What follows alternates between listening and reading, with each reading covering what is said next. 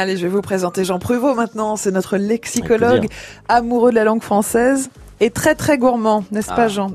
Ah bah oui, vraiment avec des bouchées doubles. Eh oui, c'est un, un joli jeu de mots, un boucher double. Vous nous expliquez Ah, du coup euh, ce matin, Jean, d'où vient la bouchée et le boucher et le rapport qu'il y a entre les deux. euh, Sans doute le mot bouche, Jean?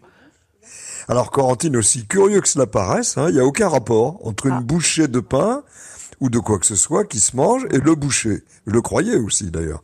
S'agissant de bouchée de pain ou de viande, ben, on ne s'étonne pas que le mot vienne de la bouche, hein, mot apparu au XIe siècle, et la bouchée euh, au XIIe siècle, avec le sens que rappelle l'Académie française au XVIIe, un petit morceau de quelque chose à manger.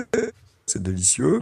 Le mot même de bouche est lui aussi ancien. Il vient du latin bucca, qui chez les Romains désignait les roues et les joues surtout qu'on gonfle. La bouche euh, se disant cavum oris, oris, qu'on retrouve dans oral. Hein. Et puis par extension, bucca est donc devenu la bouche. Alors d'où vient le mot euh, boucher? Euh, Le boucher donc qui s'occupe de la viande, Jean? Alors, il vient de l'animal qu'on tuait, le bouc.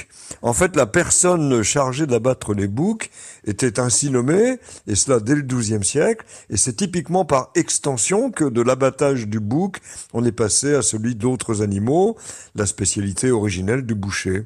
Alors, la première définition du boucher donnée dans un dictionnaire de 1680, la voici, celui qui tue bœuf, veau et mouton, et qui en vend publiquement la chair dans un lieu destiné pour cela. Alors aujourd'hui, contrairement à jadis, le boucher peut ne pas tuer des animaux, mais vendre leur viande. Mais pour revenir à la bouchée, ce n'est donc à l'origine que la quantité d'aliments qu'on met dans la bouche en une seule fois. Et mettre les bouchées doubles, ben, c'est augmenter la dose hein, de nourriture dans le même temps, et donc aller plus vite, être performant. Alors un mot en passage aussi sur euh, cette initiative, cette formule ramène les drèches, hein, c'est-à-dire le, le résidu du malt.